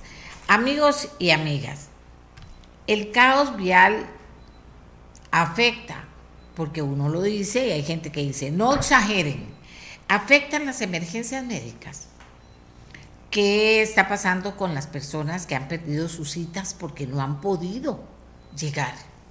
Y personas que tienen años de esperar una cita, así como lo oyen. Bien, eh, queríamos hablar con la caja, no hemos recibido todavía la confirmación del, eh, de quién sería el vocero que le contaría a ustedes cómo está la situación y qué mecanismo ha pensado la caja para que esas personas que están perdiendo o pierden citas por el tema de, del impacto de las presas, pues por favor tengan una forma amigable, ojalá digital, de poder reprogramar su cita. Entonces vamos a conversar hoy con quienes sí nos contestaron, que es la Cruz eh, porque llamamos a varios lugares, pero hay gente que todavía ve que lo que lo que digo yo, al final después de que pasen una cosa muy grande sí ya tienen una solución, pero de previo no tienen nada pensado cuando ven lo que está pasando, ¿verdad? Entonces, ese es todo todo todo un tema. Hoy vamos a conversar con la Cruz Roja Costarricense, con don Wagner Leiva, que es el director nacional de respuesta a emergencias. Eh, aquí en el programa hemos tenido eh, diagnósticos sobre las causas, la afectación a la salud y de la economía, pero veamos el, el tema ahora de las emergencias médicas, que es otro tema importante. Entonces vamos a conversar con don Wagner. Don Wagner, muy buenos días. ¿Se han visto afectadas las unidades de Cruz Roja al atender emergencias debido al congestionamiento vehicular? Adelante. Muy buenos días, espero que esté muy bien y al público que nos escucha y nos observa. Eh, primero es un gusto desde la Cruz Roja Costarricense poder compartir este espacio con ustedes para explicar algunas de las cosas que enfrentamos día a día en la atención prehospitalaria eh, en nuestro país. Efectivamente, quisiera, quisiera empezar por definir eh, algo de lo que nosotros hacemos y es qué son los primeros auxilios qué es lo que nosotros hacemos allá en la calle en beneficio y en pro de nuestra ciudadanía. Los primeros auxilios es la atención inmediata y temporal mientras es trasladada la persona a un centro hospitalario para una atención definitiva. Por lo tanto, si, segrega, si segregamos un poquito esa, esa frase, es la atención inmediata y temporal. Nosotros eh, muchas veces en, en la vía pública efectivamente nos vemos afectados por, el tráfico, por, por cierres de carreteras, y esto hace que, para nosotros sea bastante eh, complicado el poder ayudar de manera eficiente, eficaz a, nuestros usuarios. Ah, solo en el año, ahorita que llevamos del 2024, hemos atendido en enero 821 casos eh, y en febrero 459 a lo que vamos al día de hoy para un total de 1.280 incidentes atendidos en diferentes tipos, tanto casos médicos como traumáticos. Pero podríamos decir que solo eh, para dividir esto en tres eh, espacios, que serían los atropellos, 43 al día de hoy, vuelcos, 84 y colisiones, 220. 220 eh, para, para un total de 347 casos solo en carretera, solo en carretera que nos, nos, nos abocan a, tener mucha, muchas medidas de seguridad para poder eh, brindar un servicio de calidad. Eh, ese es todo, eh, es todo un tema y hay gente que nos está diciendo que sí se han presentado eh, situaciones serias con sus familiares, por ejemplo. pero, ¿en cuáles puntos del gran área metropolitano es donde se han visto mayores problemas? ¿Qué pasa cuando los conductores no pueden dar espacio para que pasen las ambulancias? ¿Han coordinado con la policía de tránsito para ver si pueden colaborar cuando hay emergencias que son más grandes que otras? Normalmente, cuando las emergencias eh, claramente no son programadas, enfrentamos problemas como eh, los cierres de carretera.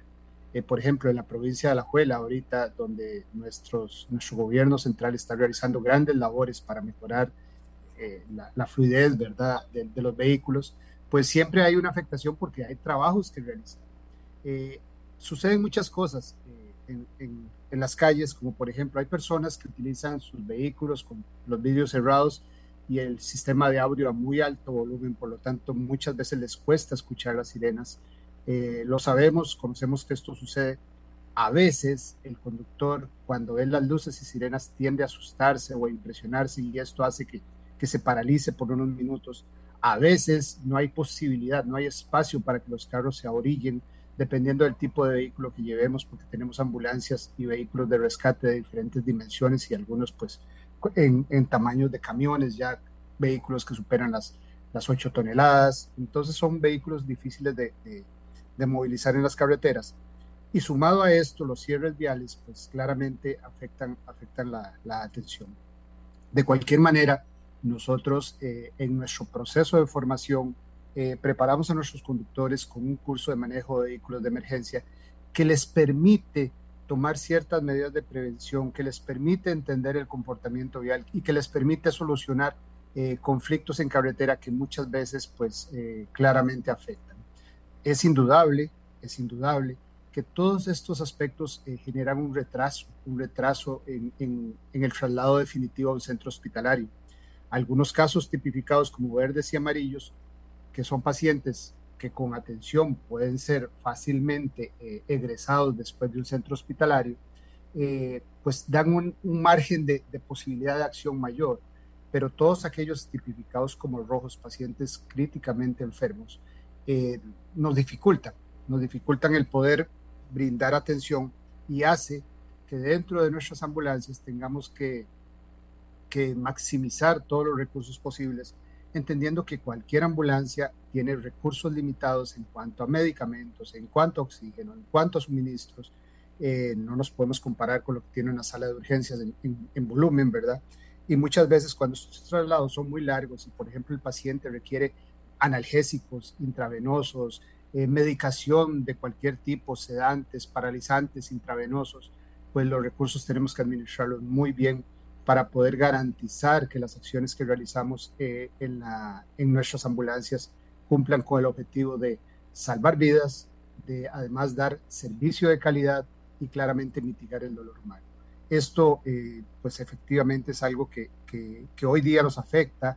El caos vial son día a día, lo enfrentamos, tratamos de buscar las mejores medidas, inclusive ahora que usted mencionaba sobre sobre los traslados y citas, pues ese es otro apartado que nosotros como institución también atendemos al servicio de nuestros usuarios de la Caja Costarricense del Seguro Social, entendiendo claramente que la Cruz Roja Costarricense es una institución de orden privado, no pertenecemos a la Caja Costarricense del Seguro Social, pero sí brindamos algún tipo de relación de apoyo para beneficio eh, institucional y fondos propios y para ayudar a la ciudadanía.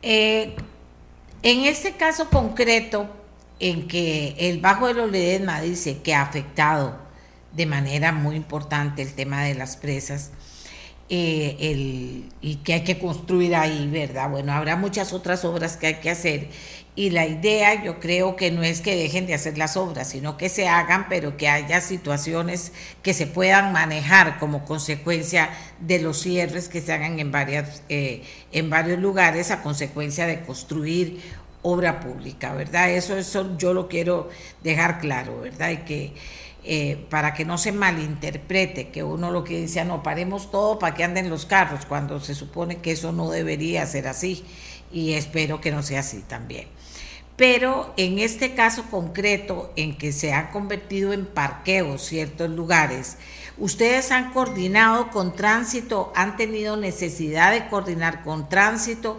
¿Qué le piden a la población? ¿O simplemente han podido seguir trabajando como siempre y la población ha respondido cuando ustedes van en esta emergencia o han tenido que permanecer mucho más rato del, del permitido por la emergencia para poder movilizarse. Sí, gracias. Vamos a ver, hay, casos en los que claramente hay posibilidad de coordinar con las autoridades de tránsito, entendiendo también que ellos tienen algún tipo de, recursos limitados, ¿verdad?, para, para todo el país. Pero cuando se trata de emergencias, eh, cito un ejemplo, algún, un ejemplo ficticio, que un menor de edad tenga un accidente de tránsito en Guanacaste, por citar un ejemplo que es trasladado al centro hospitalario de la región y el centro hospitalario de la región considere que este niño después de unos minutos de estabilización tenga que ser trasladado a zona central al Hospital Nacional de Niños. En estos casos, claramente nosotros, por nuestra formación y por nuestra eh, buena relación con todas las autoridades de gobierno y siempre eh, los oficiales de tránsito no son la excepción, han sido personas que, que han estado dispuestas a colaborar y sus jefaturas igual pues nos apoyan con escoltas. Nos apoyan con escoltas tratando de garantizar la mayor fluidez posible en el trayecto. Estos casos dentro de la emergencia son programados. Estos casos dentro de la emergencia son casos que, que, que pueden apoyarse a través de las comunicaciones interinstitucionales. Pero cuando no es posible, cuando esto no es posible y el paciente va del lugar del accidente directamente al centro hospitalario, pues claramente dependemos de nuestras habilidades institucionales, de nuestros mecanismos de, luces y sirenas eh, para poder eh, llegar al centro hospitalario y como le comentaba anteriormente, realizando las mejores medidas posibles cuando las unidades son de soporte avanzado para garantizar la mayor posibilidad de vida de, los, de, los, de las personas. Eh, en cuanto a cuando se digamos, tenemos un departamento, es importante señalarlo, todo un departamento de traslados programados. ¿Qué es esto? Es un área que se encarga no de las emergencias diarias, no de lo que sucede en los, hogares, ¿verdad? Para eso tenemos nuestra flotilla, pero algunos traslados donde nosotros, para recoger fondos propios, porque, repito claramente, eh, tenemos que generar el recurso para poder, sirviendo, para poder seguir sirviendo de manera gratuita a nuestra, a nuestra población. Entonces hacemos traslados programados. Esos traslados programados, como su palabra lo dice, permiten conocer desde el día anterior, dos, tres días antes o la serie de citas, eh, los pacientes que tienen que llegar al Hospital Médico, al San Juan de Dios o al Nacional de Niños. Y a través de coordinaciones interinstitucionales, Caja Cruz Roja Costarricense, eh, establecemos, según la boleta y las indicaciones que, que gira la caja, a la hora y en el lugar donde debemos recoger estos pacientes. De esa manera se estima que normalmente las ambulancias con un tiempo, tiempo programado estén en, tiempo y forma en el centro hospitalario. Eh, hay cosas incontrolables como las que usted bien menciona cuando el caos vial ya se vuelve pues inmanejable. Y normalmente a través de traslados programados nosotros avisamos la evolución de cómo va trasladándose ese paciente si fuera necesario y siempre bajo el compromiso de aliviar el dolor humano, hacemos hasta lo imposible para que el paciente eh, esté en, la cita según lo acordado. Eh, en, algunas, en algunos casos, cuando este traslado programado eh, va, por ejemplo, a citas de diálisis, que es casi imposible poder perderlas, pues accesamos al uso de luces, al uso de luces y sirena porque el paciente eh, se vería críticamente comprometido si no recibiera esta atención, se vería críticamente comprometido si eh, no pudiera recibir, por ejemplo, una diálisis. También hay que entender que en el derecho de todos nuestros ciudadanos, que en el derecho a recibir atención médica, pues eh, a nadie se le puede negar la oportunidad y nosotros como institución somos muy responsables y cuando también en algún momento alguna de nuestras ambulancias no puede llegar a, a recoger el paciente de citas programadas, tenemos anillos de respuesta de otras ambulancias que fácilmente pueden hacer transbordos, que fácilmente pueden sustituir, de manera tal que hacemos de forma voluntaria nuestro mejor esfuerzo para poder ayudar a la ciudadanía. ¿Qué llamado le hacemos a las personas que van manejando? ¿Qué llamados a la comunidad? A la ciudadanía para que colaboren. Ya creo que usted nos ha dado un montón de elementos de juicio para ver la importancia que tiene que colaboren. Pero aún así hay veces que se presentan problemas que si la gente colaborara sería más fácil salir del atolladero, por decirlo de alguna manera. ¿Qué, qué se le dice a, la comunidad, a la población para que ayuden?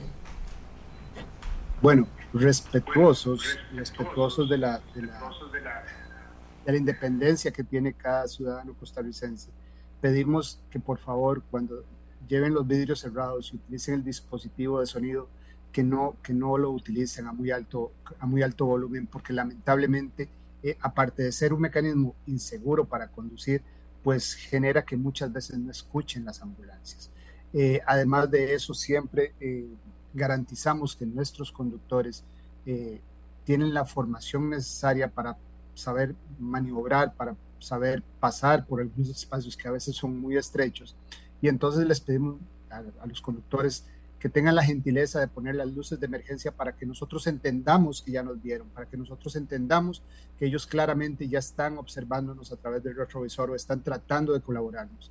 Esto claramente nos hace ver que aunque en ese momento el conductor no pueda correrse hacia la izquierda o hacia la derecha, él ya está atento a, brindar eh, el, apoyo necesario para que nosotros eh, pasemos. Eh, normalmente nosotros tenemos nuestros, nuestras formas de, de, manejar la emergencia con luces, sirena o inclusive el uso de megáfono para dar alguna instrucción en vía pública pidiéndole a la gente que se haga a la derecha o a la izquierda. Somos claramente respetuosos de las leyes de tránsito, no nos eximimos de eso, ¿verdad? Tenemos, tenemos como institución que ser muy respetuosos a la hora de circular por nuestras carreteras, pero también claramente requerimos que nuestros ciudadanos nos apoyen porque la Cruz Roja costarricense es de ustedes, es del pueblo y siempre estará para servirles. Muchas gracias, muchas gracias a don Wagner Leiva, él es el director nacional de respuesta a emergencias, ha sido muy respetuoso a la hora de explicar, a la hora de hacer un llamado también a la población y a la hora de contarnos muchas cosas que es necesario saber cuando andamos en carretera sobre la Cruz Roja, ¿verdad? Porque a veces no prestamos o no le damos el valor que tiene el traslado. Aquí hay gente que dice, es que puede ser que la Cruz Roja eh, privada, dicen aquí, privada, a veces ande, ande las ambulancias de emergencia privadas, pues que no anden con una emergencia y estén eh, pidiendo vía. Bueno, eso ya es otro tema, ¿verdad? Eso ya es otro tema, no sé cómo se manejará, pero por el momento creo que don Wagner nos ha dejado claro cómo trabaja la Cruz Roja y nos ha pedido con respeto a todos los que tenemos que andar en la calle y andar en presas o no presas, eh, por qué tenemos que apoyar y, colaborar con la emergencia en ese momento. Así que le agradezco mucho, señor Leiva, su participación. Vamos para servirle y muy buen día. Muy, muy buenos días. Hacemos una pausa y ya regresamos. Porque resulta que aquí hay muchos problemas de larga data que resolver. Y uno de esos problemas es la carretera San Carlos, que es un problema de resolver porque hay una necesidad inmensa en esa zona y porque ya es mucho tiempo de que estemos hablando del tema y que no se haya podido avanzar. Pues bien, cuestionan falta de ejecución en Carretera San Carlos. ¿Quiénes? La Asociación Pro Carretera San Carlos. Vamos a hablar con su presidente cuando regresemos, después de esta pausa. Preocupados por el lento avance en la ejecución del proyecto de la nueva carretera San Carlos, la Asociación Pro Carretera San Carlos señala la falta de una hoja de ruta por parte del gobierno. Según un mensaje que nos hicieron llegar, el viceministro de Infraestructura, Efraín Celedón, canceló su participación en un foro en el Colegio de Ingenieros y, y Arquitectos. No tienen hoja de ruta ni precalificación de empresas y menos carteles de licitación diseñados porque no tienen unidad ejecutora, dice la asociación. Bueno, resulta que mañana, no, perdón, que el viernes se comprometió el Ministerio de Obras Públicas y Transportes a llegar a San Carlos para, para ver qué pasa.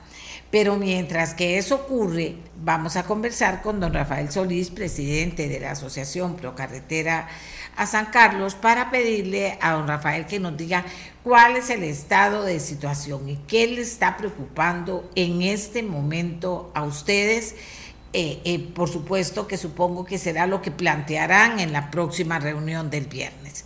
Buenos días, don Rafael, adelante. Muy buenos días, doña Amelia, y a toda su audiencia. Este, muchas gracias por el espacio. Creo que este es un tema eh, país, no es solo del Cantón de San Carlos, sino esto es un tema país porque bien lo sabemos que esto, este proyecto va a ser prácticamente un tipo de canal seco ya con Chilamate funcionando, con el puente que hay sobre el río San Juan, y todo esto va a ser prácticamente en logística para el país, va a venir a dinamizar la economía del país, va a venir a crear una serie de, empleos eh, y esto va a venir, como dicen, a tener eh, grandes ganancias tanto el país como toda la zona, la gran zona norte, que sabemos que la zona norte eh, es uno de los principales productores y, de aquí se sacan muchos de los productos que se exportan a, Europa y a Estados Unidos, lo cual es una zona que no se puede descuidar bajo ninguna circunstancia. Este, doña Amelia, sí, quería comentarle que nosotros nos, sentimos un poco defraudados eh, por parte de la administración. Le voy a contar así muy rápidamente. Comenzamos a trabajar de la mano con ellos les avisamos del humedal La Culebra para que se aprobara, eso ya venía gestionado de la Asamblea Legislativa pasada, este, hasta ahí veníamos caminando bien, el, el, señor presidente hizo una convocatoria a, a, los diputados en la cual, gracias a Dios, se, pudo aprobar unánimemente este proyecto, también eh, eh, seguimos con la parte del BID, porque el BID como bien sabemos, los 225 millones que se aprobaron ahora en el 15 de noviembre en Washington, de parte del BID, eh, esto fue una gestión que se hizo en el 2020 y allá había pasado por la Asamblea Legislativa y por la Contraloría. Por lo que este, eh, eh, este gobierno lo que hizo fue venir a, formalizar el crédito y también a trabajar con un párrafo que tenían en el BID que decía que si las OBIs no avanzaban en un 50%, que esto era eh, parte de eh, Tara La Lima en Cartago, este, para el proyecto de Cartago este, si ese proyecto no avanzaba en un 50%, no nos daban los desembolsos por parte del BID. Eh, nosotros tuvimos una reunión con el BID en junio. Eh, en esa reunión propusimos este tema de que las OBIs no afectaran los desembolsos de, de la ruta 35 a San Carlos y esto se lo comunicamos al señor presidente y, pues el señor presidente también hizo una presión ahí para que esto se resolviera. Hasta ahí vamos bien. Eh, después de esto, nosotros le planteamos al BID eh, que necesitamos poder tener ya, digamos, la unidad ejecutora eh, funcional y también este, que, que, nos ayudaran con una precalificación de, o sea, que se, se, se propuso una precalificación de empresas para poder agilizar los procesos licitatorios, porque como sabemos, lo que está hecho en este momento del Ruta 35, que gracias a la presión de esta asociación se logró, fue la Punta Norte, que son eh, aproximadamente 6 kilómetros más un kilómetro para la radial a la ciudad Quesada y 22 kilómetros en la parte central, que esto es un 75% de avance en la parte central, y la Punta Sur, que en este momento, eh, digamos, eh, todavía no hay no ha entrado, como dicen los tractores ahí, eso se está trabajando las expropiaciones, en las cuales nosotros también hemos tenido un gran aporte al gobierno porque hemos tenido dos reuniones, una participó el señor presidente y en la otra eh, participaron expropiados, eh, propietarios de, que se van a ver afectados en esta ruta. Bueno, afectados no, se, se les va a comprar el terreno. Entonces hicimos las reuniones para eh, comunicarle a, todos estos propietarios que había dinero para poder pagar las expropiaciones y que también hay una modalidad nueva que es entrada en posesión. Entrada en posesión quiere decir que el, el proyecto, el, el, gobierno, el MOP, entra en posesión del, del, del terreno y si el propietario no está de acuerdo con el precio, puede elevarlo a estancias judiciales y ahí negociar el precio. Entonces, ese fue, digamos, como el gran aviso que nosotros queríamos dar. Después de esto, eh, lamentablemente, tratamos de comunicar un montón de inconsistencias en la ruta 700 a la 35, que les recuerdo que es de Sucre a Abundancia de Ciudad Quesada. Es un proyecto que se gestionó por, por la Asociación Pro Carretera, desde el 2018 se comenzaron las gestiones, se tuvo que pasar de ruta cantonal a ruta nacional, se vino haciendo todo esto, eh, se logró como conseguir el financiamiento eh, y junto, bueno, esto fue con el, el, el, gobierno pasado y ahora este gobierno en enero del 2023 le tocaba ejecutarlo. De hecho, le dio la obra a la empresa Santa Fe y en enero arrancaban y eran tres meses de diseño y nueve meses de construcción del proyecto. Lamentablemente ahí hubo muchos problemas con ese proyecto. Al día de hoy no tenemos absolutamente nada, ya se invirtió parte de los fondos y entonces estamos un poco preocupados porque eh, lamentablemente la empresa que quedó eh, como número uno para la fiscalización de este proyecto esa empresa eh, tenía problemas financieros que ya ellos lo sabían desde el 2022 y desgraciadamente se esperaron hasta abril del 2023 para tomar las medidas en las cuales hubo que retrasar el, el proyecto eh, teniendo ya la empresa lista para trabajar de cuatro a cinco meses, lo cual eso le costó casi 500 mil dólares a, a, a, todos los, los, ciudadanos de Costa Rica que pagamos impuestos. Entonces, eh, de ahí para acá vino una serie de problemas entre INECO, que es la, ejecutora de esa ruta, no de la 35, digamos, solo de ese proyecto Ruta 700. INECO y CEMOSA, que fue la que quedó en segundo lugar, que, que le adjudicaron el, pro, el proyecto, la parte de la fiscalización. Entonces ahí ya comenzamos con los problemas entre Santa Fe, INECO y, y, y CEMOSA. Nosotros, como siempre hemos sido facilitadores y como siempre hemos sido eh, fiscalizadores, hemos tenido que intervenir hasta entre las mismas entidades de gobierno para poder lograr que eh, el proyecto avance. Entonces, eh, como dicen, siendo proactivos y como el gobierno no nos atendía, tanto el señor presidente como, como el señor ministro, que en muchas ocasiones dijeron que teníamos línea abierta hacia, hacia el señor presidente, bueno, esto no es cierto, eh, eh, de hecho que nos bloquearon, nunca tuvimos esa línea, esa, esa línea abierta, como ellos dicen, esa comunicación. Después de eso me pude comunicar con el ministro un par de veces más y lastimosamente después ya no hubo más comunicación. Yo en diciembre hablé, el 20 de diciembre fue creo el último día que hablé con el señor Luis Amador, en el cual le manifesté mis preocupaciones y le dije que nos teníamos que sentar a hacer una reunión de trabajo en la cual se definiera una ruta este, una planificación seria para poder sacar este proyecto. Le comento, doña Amelia, el problema básicamente está en que eh, ya esta unidad ejecutora tenía que estar conformada desde julio del 2023, en la cual eso no pasó, eh, pusieron a una persona solamente que se llama Diana Corte y eh, ella la, la, la, la gerente de proyecto y lastimosamente, este, obviamente una sola persona no está capacitada, por más inteligente que sea, para hacer un proceso de precalificación y después, por ende, hacer una licitación. Como usted bien sabe, en este país, un proceso de licitación normal, así normal, se lleva de año y medio a dos años. En, el caso de esta, en el caso de este proyecto estamos muy preocupados porque si no pudieron ejecutar un simple proyecto de 12 millones de dólares en el cual se había dado un adelanto de 2 millones y medio y ahora hay que pagarle a la empresa encima 480 mil dólares aproximados de, por, por estar detenida sin hacer nada porque el MOB no fue eficiente nombrando la otra empresa que estaba en segundo lugar. Entonces, eh, estamos muy preocupados porque esto no lo dice solo Rafael Solís o la Asociación Pro Carretera, lo dicen todos los profesionales del CEFIA, eh, eh, también lo dice doña Ileana Aguilar, que fue la gerente de proyecto, eh, que, bueno, tuvo que renunciar al proyecto ahí por ciertos problemas, pero no profesionales, sino porque tenía ahí otros problemas que no, no se le podía hacer en los pagos.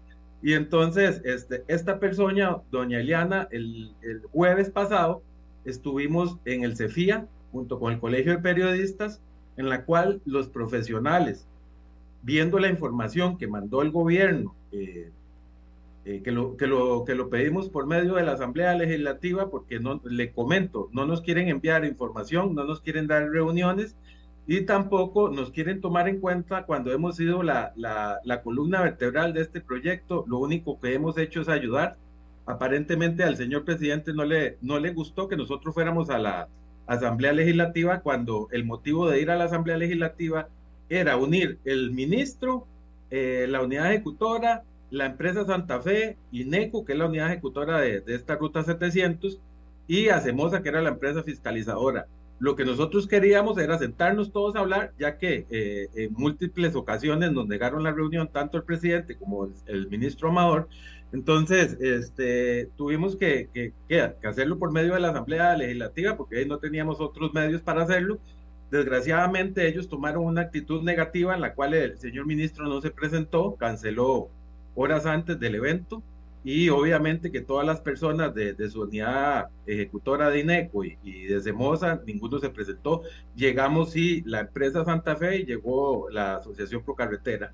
Entonces, desde ese punto para adelante, el señor presidente viene eh, presentando un malestar con la asociación que le digo yo que está muy mal hecho porque nosotros lo único que hemos hecho es mediar, ayudar, generamos más de 40 expropiaciones. Este, nosotros, por medio de una, de una reunión que tuvimos, se tuvo en Florencia, se alertó al, al diputado Joaquín Hernández para que fuera inmediatamente a, Hacienda a rescatar los 8.200 millones que ya, eh, si no se, se pasaban para pagar las expropiaciones, se los iba a llevar a Hacienda para, para pagar otros gastos de gobierno.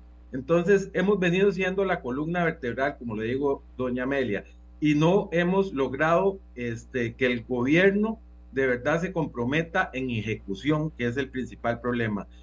Le cuento, ahora el viernes que vamos a tener esta reunión con la nueva unidad ejecutora, debido ya, como lo vimos, a, todo eh, el alboroto que se armó en la prensa ahora por el tema de la carretera, entonces ahora, después de que hace 15 días mandan un, cronograma que sinceramente los, los, mismos profesionales del Colegio de, Ingenieros quedaron como, como eh, que les quedaron debiendo un cronograma de cuatro líneas de menos de una media página en un proyecto de 360 millones de, eh, 340 millones de dólares, que para nosotros eso es una burla, este, mandaron una información así para salir del paso, y entonces debido a toda esta presión que se les viene haciendo a partir del día jueves, de nosotros este, nos, nos averiguamos, bueno, que ya venía el, ministerio a pagar incendios, ¿verdad?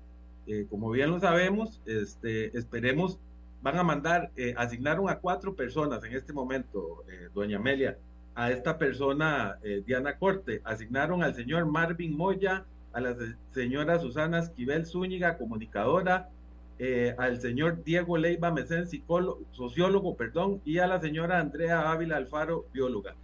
El problema es, doña Amelia, que ellos mismos nos mandaron cómo se conforma una unidad ejecutora. Y eh, una unidad ejecutora, este, eh, definitivamente tiene que tener al menos, como lo dijo este don Rolando Beirut en el CEFIA, un piso de ingenieros trabajando este tema y de, y de personal tanto en hidrología, pavimentos, sociología, eh, contaduría, eh, mínimo, como mínimo, al menos 20 personas. Esto me parece, esta medida que están haciendo de, eh, de poner en este momento cuatro personas para venir a pagar el incendio, me parece que no es algo serio, digamos, no, no lo vemos como que esto vaya a, a, mejorar la, la situación. en realidad esto lo están haciendo eh, como para apagar el incendio aquí en Ciudad Quesada, que nos parece que, que no es lo, lo, lo, apropiado que se debe hacer en este momento. Debería de haber ya más personas asignadas, ya que esto tiene muchísimo tiempo de estar en desarrollo, esta, esta, eh, eh, unidad ejecutora. Y al día de hoy, como bien lo dijo don Rolando Beirut y otros técnicos como Eliana Aguilar, que en este momento es imposible ejecutar, o, sea, que para el 2026, cuando salga el señor presidente, se pueda ejecutar eh, algo de esta obra significativo. Si llegan a comenzar a ejecutar algo en la punta sur, que serían por pedacitos, algunos pedacitos, es muy poco porque Sabemos que la Punta Sur tiene más, eh, más de 200 expropiaciones, en las cuales en este momento hay un 52% en vía administrativa y judicial, hay un 45% entrada en posesión y, un restillo ahí como de un 3% en otros problemas este, de vía judicial que, que son un poquito más graves. Entonces, la preocupación de nosotros es que lo que ha salido diciendo el ministro y el presidente reiteradamente están comprometidos al 100% con el proyecto, no va con la ejecución que están realizando. Esto para San Carlos es una cachetada. Yo invito a todos los sancarleños que nos unamos y a las fuerzas vivas porque si de verdad ellos no traen una, una hoja de ruta real que se pueda cumplir, una planificación de verdad que se pueda cumplir, no como la que enviaron ahora a la Asamblea Legislativa hace aproximadamente 15 o 22 días, este, eh, de simplemente no les podemos creer porque nosotros nos asesoramos con todos los profesionales en esta área, con gente con muchísima experiencia y que simplemente todos, todos en el CEFIA y, en otras áreas han estado de acuerdo en este pronunciamiento de nosotros porque simplemente no tiene sustento a la hora de la ejecución. Eh, imagínense que estas obras van a ser cuatro licitaciones el presidente y el ministro dijeron, para febrero vamos a tener las cuatro licitaciones.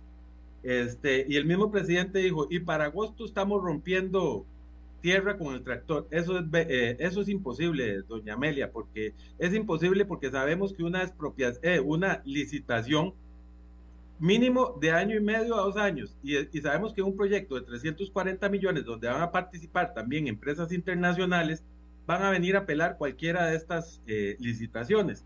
Entonces eso se va a llevar más tiempo y encima tienen que hacer los diseños y encima tienen que hacer estudios ambientales este, que todavía, eh, digamos, están ya la gran mayoría, pero todavía faltan algunos.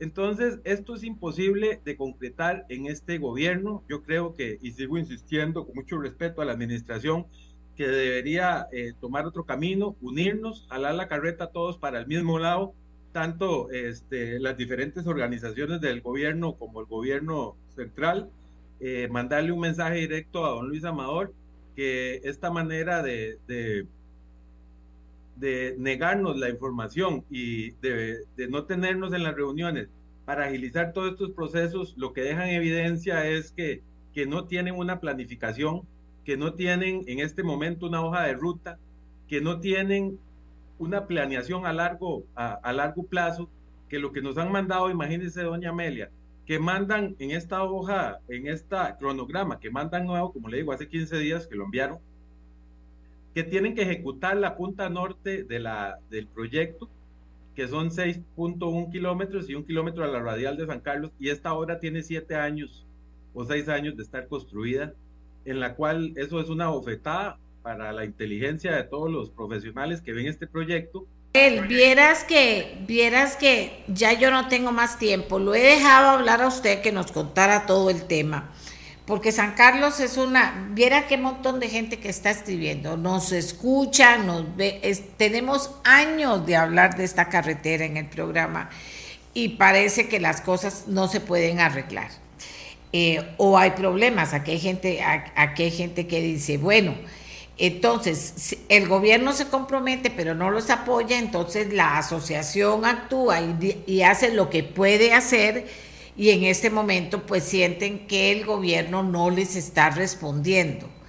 Pero también dice don, don Rafael Solís que hay mucha cuestión judicializada, o sea, que si está judicializada, está judicializada, o sea, no se puede hacer mucho.